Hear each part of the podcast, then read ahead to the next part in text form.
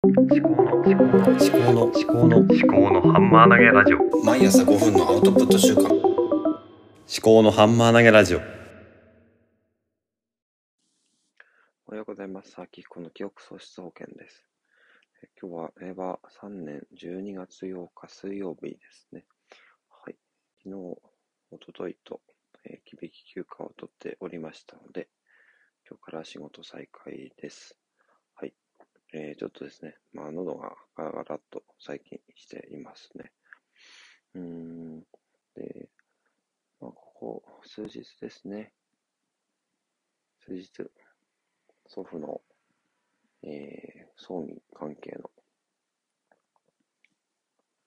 ことで、バタバタっとしてまして、まあ昨日、おととい葬儀終わって、昨日は一日、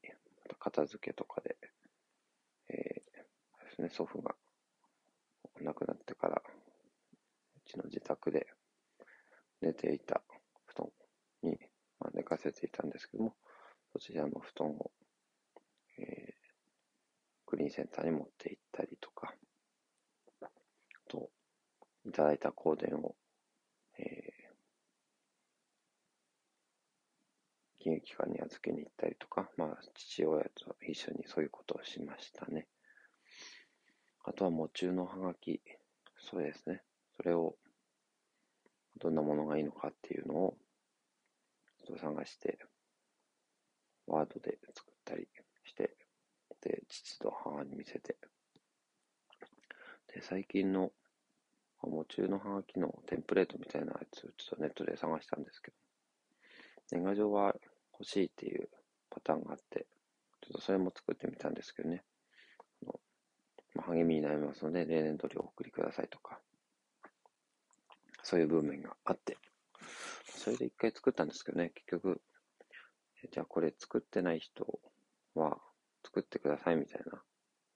なんか逆に、なんか送らない方が常識の人たち、親戚とかにも送ってくださいっていう意味合いになっちゃうのかなみたいな話になって。うん、なんかそれを考え始めちゃうと、まあ、用意しちゃってる人も多いので、12月だと。だから、まあ、送っていただいても大丈夫ですよっていう雰囲気で多分書くのかなと思ったんですけども、そうじゃなくて、っていう、作ってない人に対しては、なんか逆に作ってくださいっていうニュアンスになっちゃうのかなっていう話になっちゃって。まあだったら、まあ普通の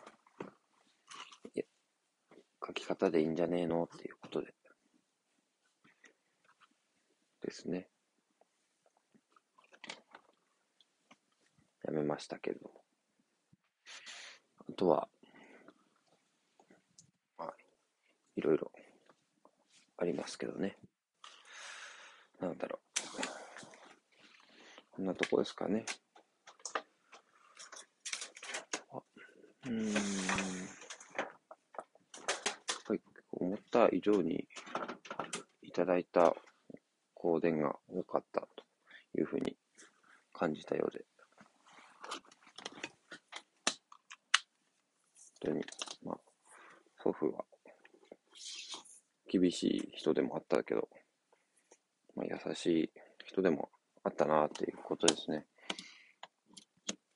うん。なんだろう。本当に亡くなっちゃったんだなっていうことですね。ね、あの、もう数年前とか、まあ、5、6年前から、私の娘が生まれた頃から結構認知症進んでて、一回ちょっと行方不明になったりとかもしたんですけどね。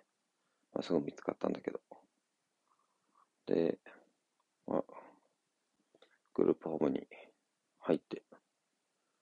で、まあ、会いに行っても、まあ、あんまりく分かってるのか分かってないのか、でもまあ、ニコニコしてたんですよね。で、そうすると、そうこうしてるうちに、コロナになって、まあ、面会もほとんどできなくなったんで、うん、なんだろう。もう、だんだん心の準備が、骨折とかする前から、家族みんなできてたのかなっていう感じですね。だから、ピンピンコロリは本人にとってはいいかもしれないけど、遺族にとっては、ちょっとですね、突然、死んじゃうと。ただね、まあ、こう、長寿、90以上とかになってピンピンコロリだったらいいのかなって感じはするし、認知症になったら、まあ、それはそれでね、あの、家族の、こう、見送りの準備が、少しずつ心の準備ができるのかなっていう、そういう側面もあるのかなって思いましたね。あ、子供が泣いてる。では、戻ります。ではまた。